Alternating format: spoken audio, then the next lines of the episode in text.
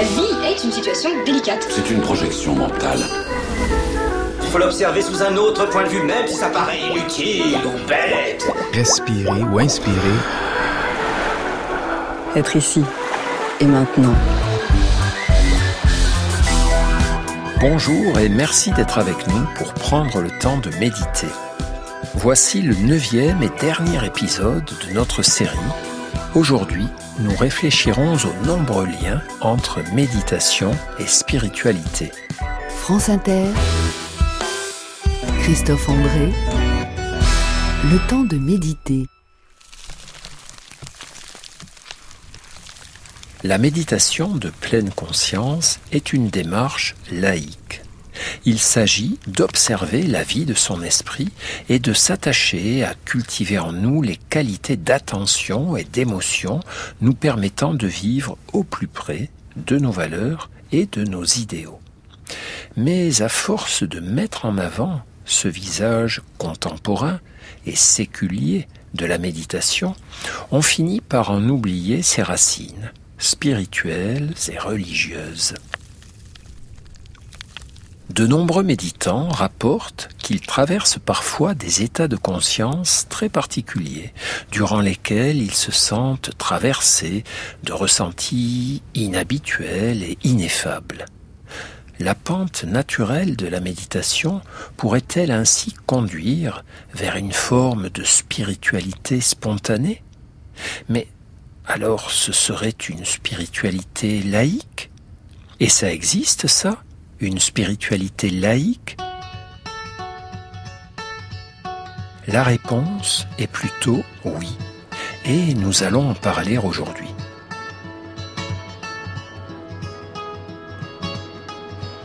Pour celles et ceux qui se méfient de tout discours sur la vie spirituelle, y flairant, à tort ou à raison, la menace d'une emprise religieuse plus ou moins masquée, Commençons par quelques précisions. La méditation, nous l'avons dit, est un entraînement de l'esprit, c'est-à-dire au sens littéral une pratique spirituelle du latin spiritus qui signifie esprit. On associe souvent la spiritualité à la religion, mais il existe aussi une spiritualité laïque cette spiritualité, sans religion et sans Dieu, accorde de l'importance à la vie de notre esprit, particulièrement dans son rapport à ses frontières, à ses limites, à tout ce qui échappe à notre contrôle ou notre seule compréhension intellectuelle. Avoir une vie spirituelle, c'est se sentir touché par la nature, la vie, la mort, l'amour, l'infini, au-delà de ce que peut nous en dire notre intelligence.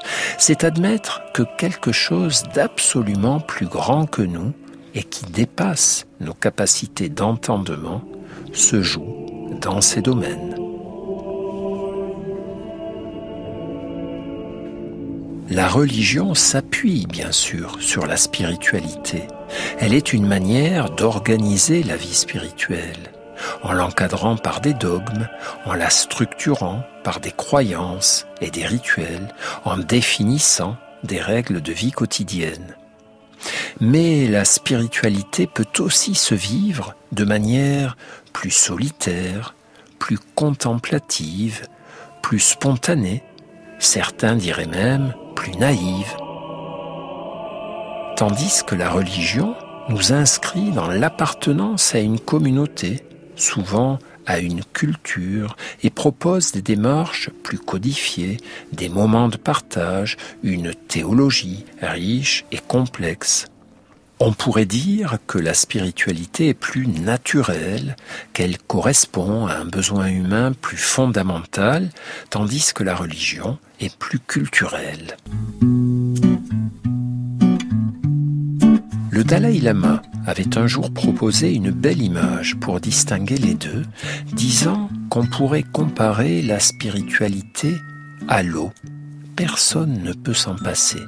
Et la religion au thé qui est une façon très spécifique et plus élaboré, voire codifié, de boire de l'eau. Il ajoutait que les deux répondent aux mêmes besoins de l'esprit humain. La comparaison entre méditation et prière révèle une autre différence entre spiritualité et religion. Le philosophe André Comte-Sponville est sans doute celui qui a réfléchi avec le plus d'acuité sur ce point. La méditation n'a guère à voir avec la prière au sens traditionnel du terme. Celle-ci se fait avec des mots. Prier, c'est dire, notait Thomas d'Aquin. S'adresse à quelqu'un, celui compris, dont on espère quelque chose. La prière est une demande, disait le même docteur Angélique. La méditation se passe de mots, ne s'adresse à personne, n'espère rien. C'est comme une oraison de quiétude, mais libérée de toute foi, de tout dogme, de toute religion. On pourrait en résumer l'esprit par une belle phrase de Simone Veil. L'attention absolument pure est prière. Cela qui est rarement vrai des prières traditionnelles, trop souvent encombrées d'espoir et de crainte, de croyances et de mots, de demandes ou d'implorations, conviendrait très bien à la méditation. Pour l'athée que je suis, c'est la seule prière qui vaille, celle silencieuse, qui ne demande rien à personne. Si le discours sur la vie spirituelle devient vite suspect aux yeux des rationalistes, c'est aussi parce que ce qui relève de la spiritualité s'avère difficile à appréhender avec notre seule intelligence conceptuelle, tout en se révélant par ailleurs accessible à la plupart d'entre nous par l'expérience et le ressenti. La spiritualité ne se comprend pas, elle s'éprouve. Elle ne s'explique pas, elle se vit.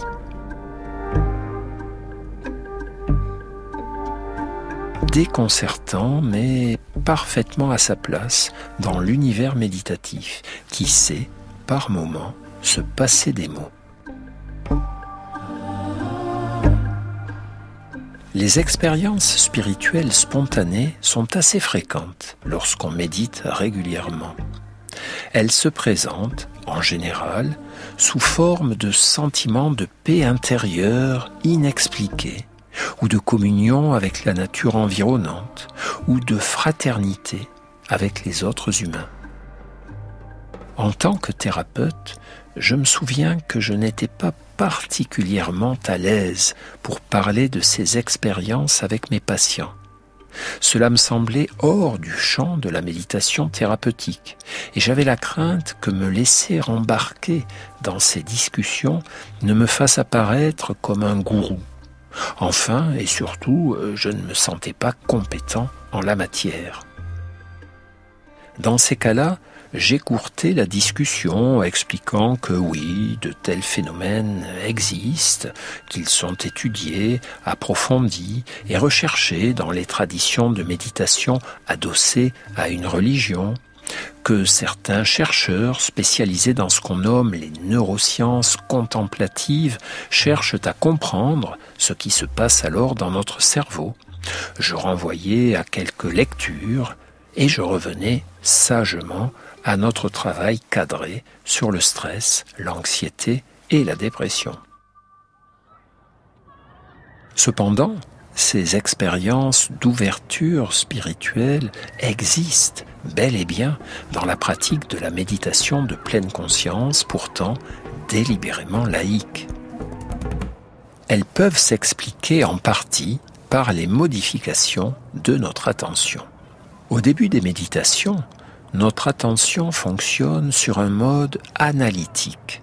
On prend conscience de ce que l'on est en train de ressentir en s'appuyant sur les mots. Le langage nous sert à décrire ce que nous faisons.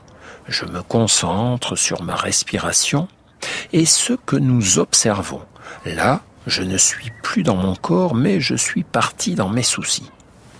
Puis, peu à peu, au cours de l'exercice et surtout au fur et à mesure que notre expérience se développe, semaine après semaine, mois après mois, année après année, nous glissons souvent vers un type d'attention que l'on appelle immergée, dans laquelle on n'a plus, ou presque plus, besoin des mots. L'attention immergée est cette qualité d'attention dans laquelle nous sommes totalement éveillés et présents à ce que nous vivons, mais sans nécessité de nommer et d'analyser. Nous sommes immergés dans l'instant présent.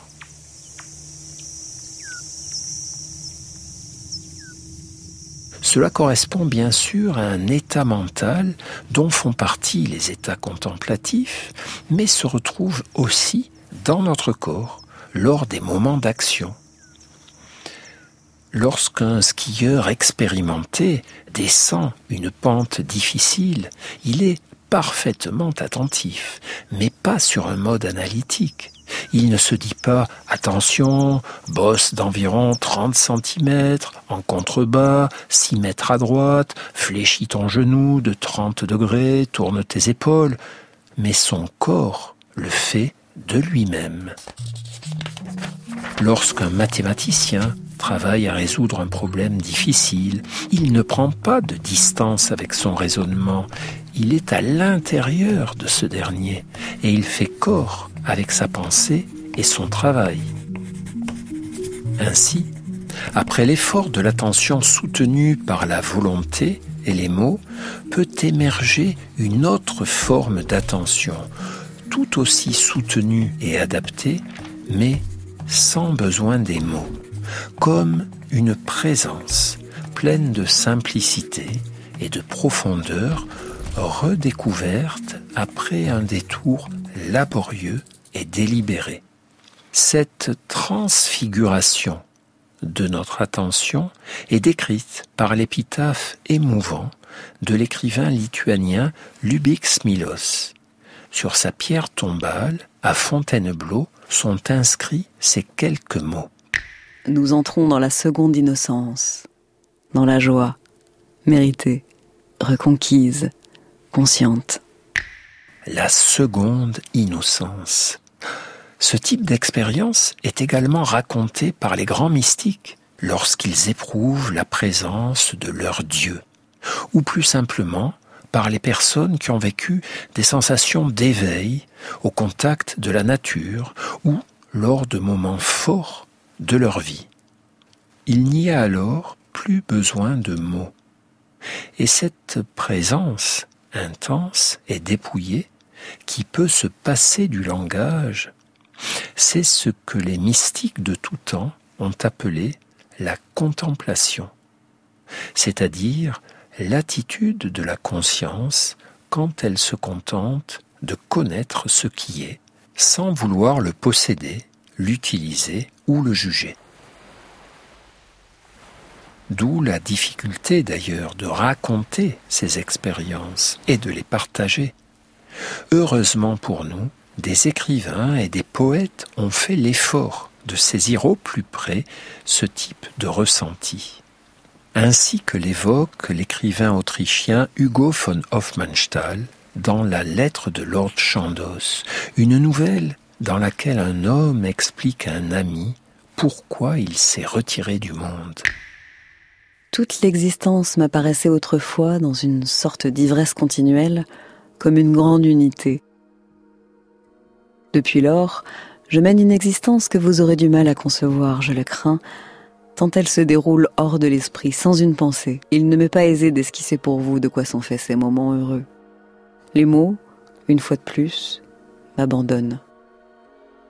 Un arrosoir, une herse à l'abandon dans un champ, un chien au soleil, un cimetière misérable, un infirme, une petite maison de paysans.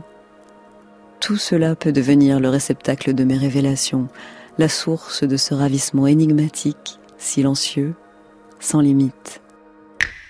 Et comme la pleine conscience se propose d'introduire des moments de présence attentive dans nos journées, Il est donc inévitable qu'elle puisse aussi induire des expériences d'ouverture contemplative, voire mystique. C'est ce que nous suggère cette phrase de Maître Eckhart, moine bénédictin et mystique rénan médiéval, dont les écrits inspirent bien souvent les méditants contemporains. Dieu nous rend souvent visite, mais la plupart du temps, nous ne sommes pas chez nous. Nous ne sommes pas chez nous, mais perdus dans nos actions et nos distractions. À l'inverse, lorsqu'on médite, n'est-on pas un peu plus chez soi que lorsqu'on s'agite? Alors, si toutes ces histoires de spiritualité nous intéressent ou nous attirent, pouvons-nous cultiver des moments méditatifs, facilitant peut-être la survenue de tels états contemplatifs? Prenons le temps d'un petit exercice en ce sens.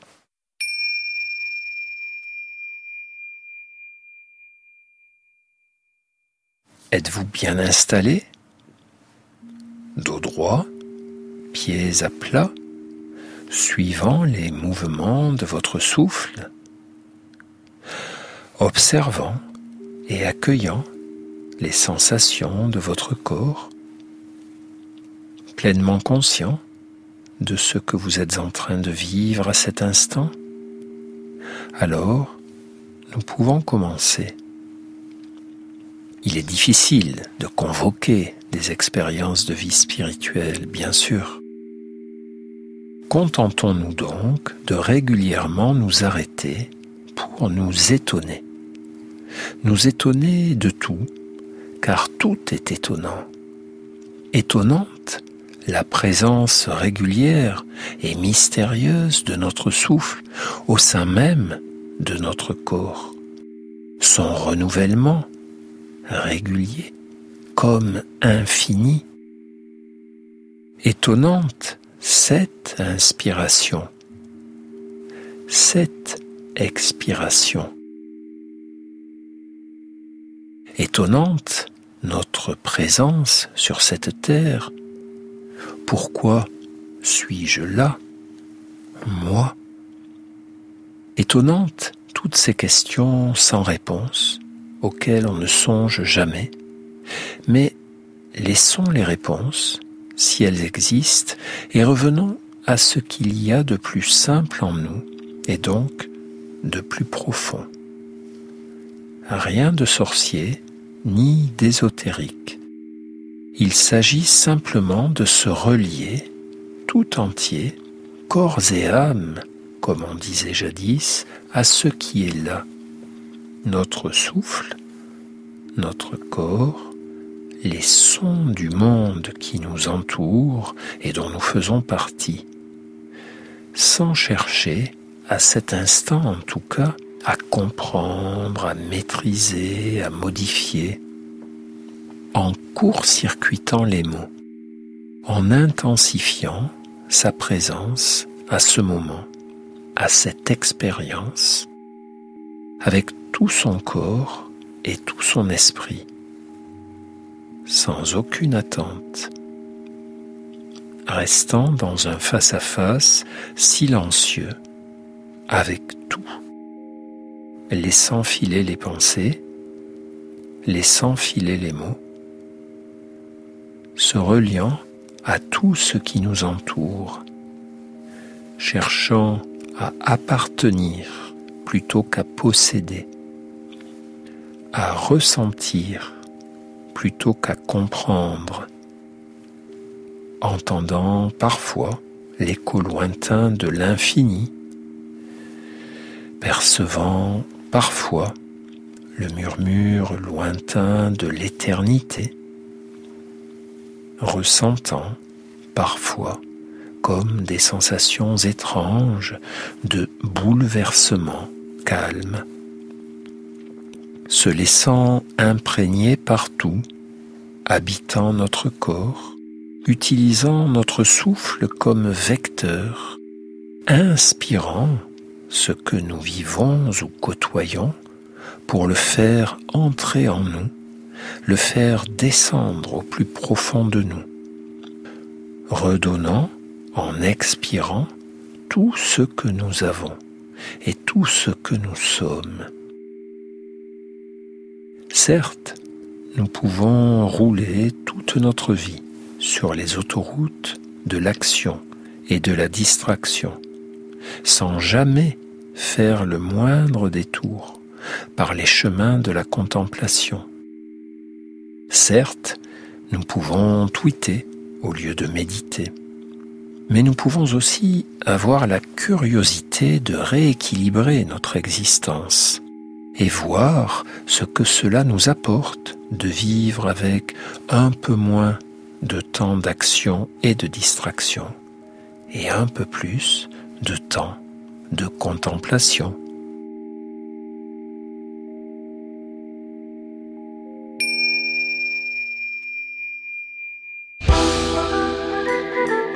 Le temps de méditer sur France Inter. Avons-nous vraiment besoin de spiritualité? Est-elle nécessaire à une vie humaine? Ou n'est-elle qu'une option? Une option réservée aux crédules ou aux anxieux, réservée aux humains qui ont besoin de se bercer d'illusions? Certes, on peut voir les choses ainsi. Car il est possible de vivre et de donner l'impression de bien vivre sans spiritualité aucune. Cela n'empêche ni l'efficacité, ni le rendement. Sans spiritualité, on peut travailler, consommer, dépenser, étudier, diriger, obéir, vivre, mourir bien vivre et bien mourir, ça, c'est peut-être moins sûr. Sans spiritualité, on prend le risque d'être rattrapé par un sentiment de manque, de vide, de solitude à certains moments de notre vie. Et, pas de chance, ce seront souvent les moments les plus importants. Adversité, maladie, épreuve, deuil.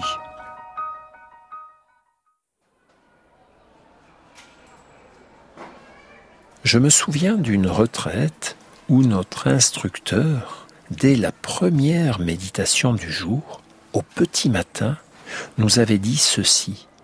Cette nuit, cinquante mille êtres humains sont morts pendant que nous dormions. Et nous, comme par miracle, nous sommes là, vivants, en train de respirer, de sentir notre corps s'éveiller. Puis, long, long silence.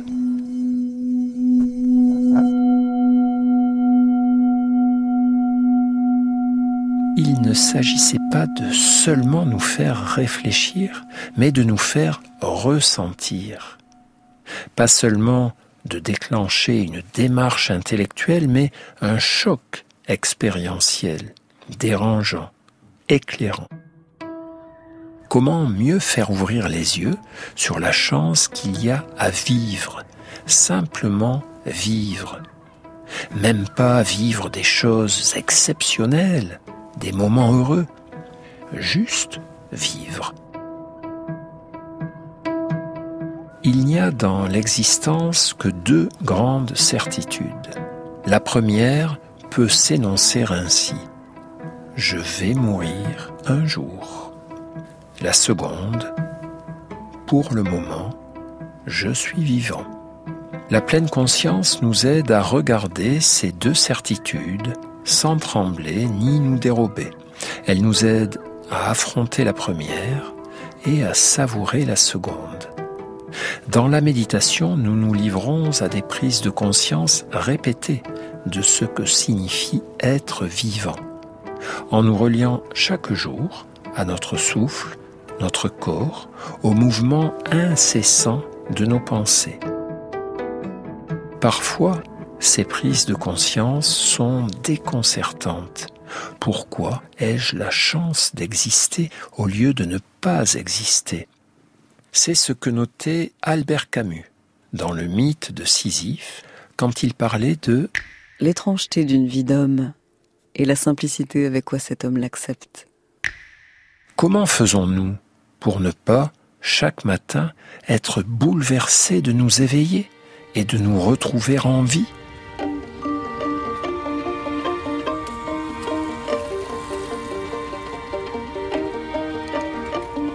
Parfois aussi, ces prises de conscience nous aspirent du côté de la mort.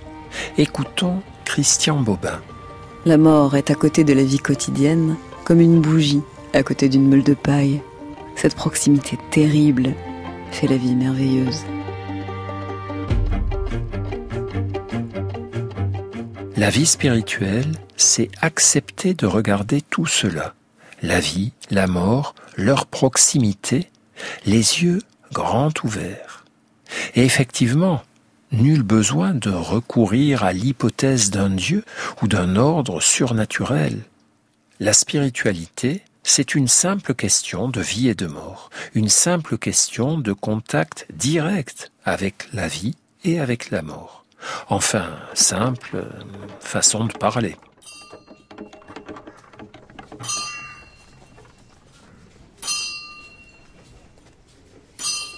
Il existe de nombreux exercices à propos de la mort dans les traditions méditatives, qu'elles soient bouddhistes, chrétiennes ou autres. Peut-on imaginer ne plus craindre de regarder la mort en face? En tout cas, on peut travailler à accepter d'héberger l'idée que l'on va mourir, que nos proches vont mourir, que tout s'arrêtera un jour.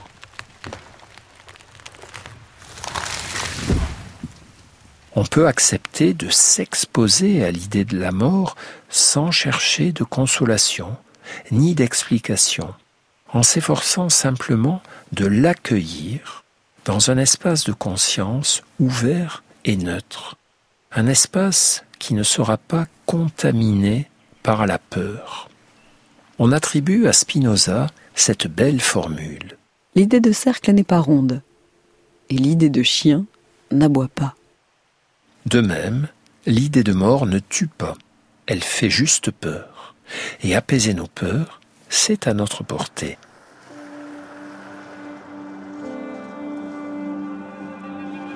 Il semble que les pratiques méditatives soient de nature à réduire nos craintes à propos de la mort.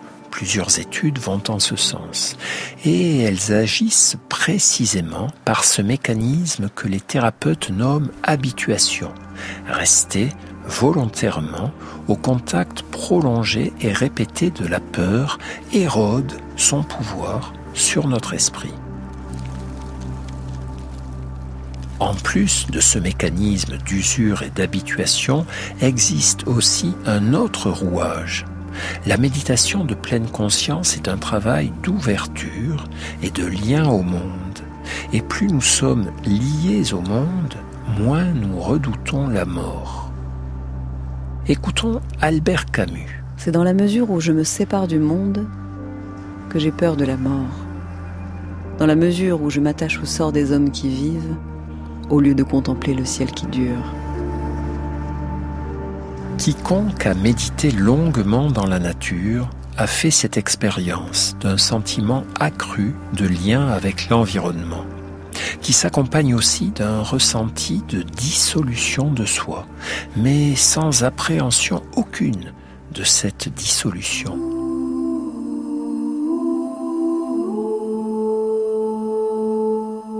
L'appartenance au monde environnant prend le dessus sur la conscience de ce qui nous en sépare, la conscience de ce que nous appelons notre personnalité, notre individualité. Ces instants très particuliers sont souvent accompagnés d'une impression de paix, de sécurité. Nous n'avons plus aucune peur de rien.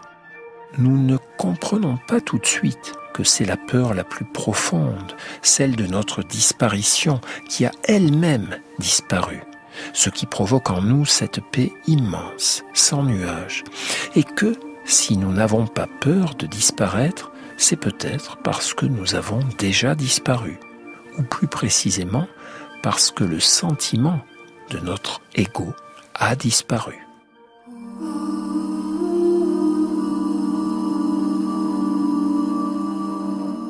Et puis, après ce genre d'expérience, on redescend sur Terre. Un traité connu de méditation porte un titre très évocateur de ce qui nous attend alors.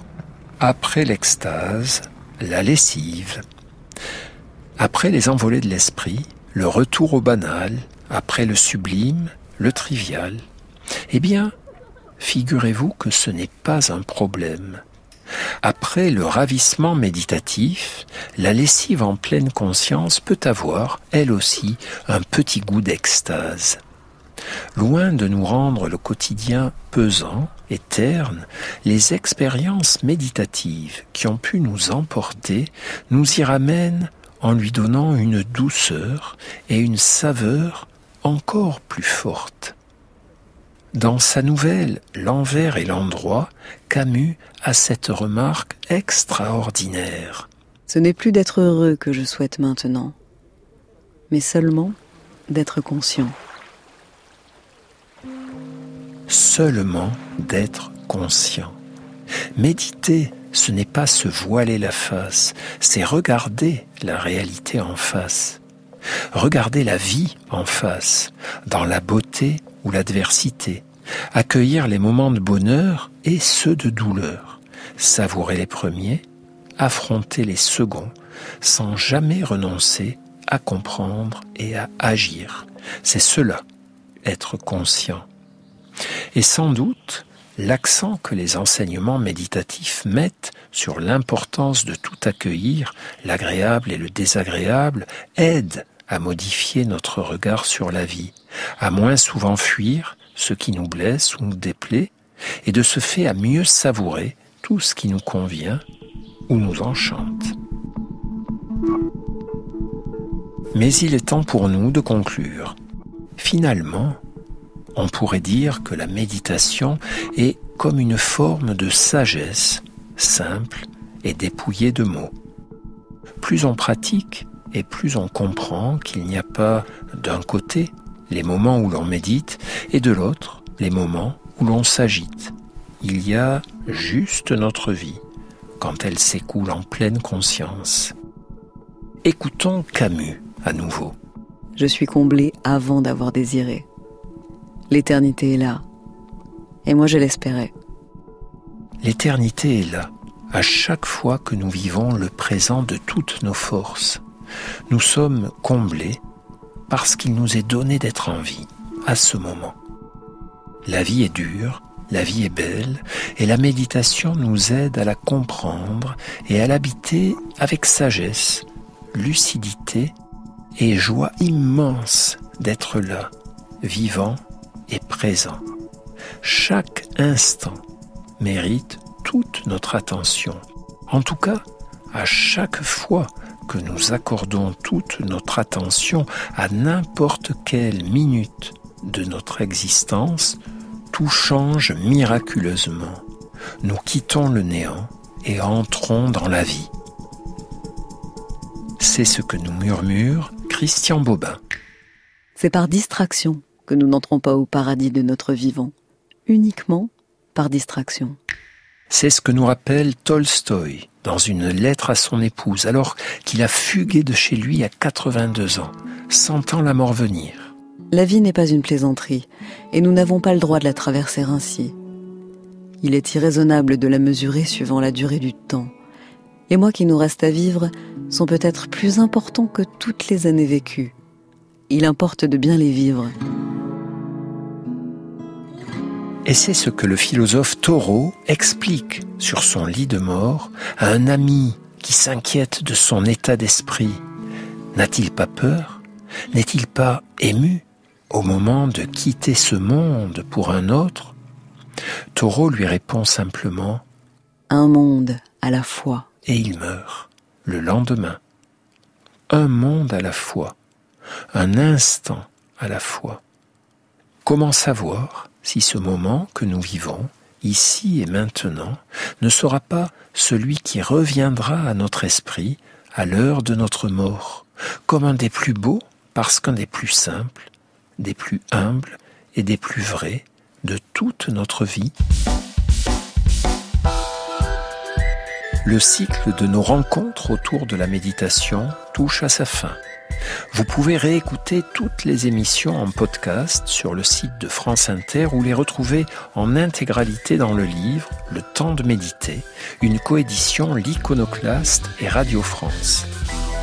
Cette émission a été réalisée par Clément Baudet. À la lecture des citations, Floriane Pochon. À la programmation musicale, Muriel Pérez. Prise de son, Antoine Gomez. Merci à Romain Couturier de la discothèque de Radio France.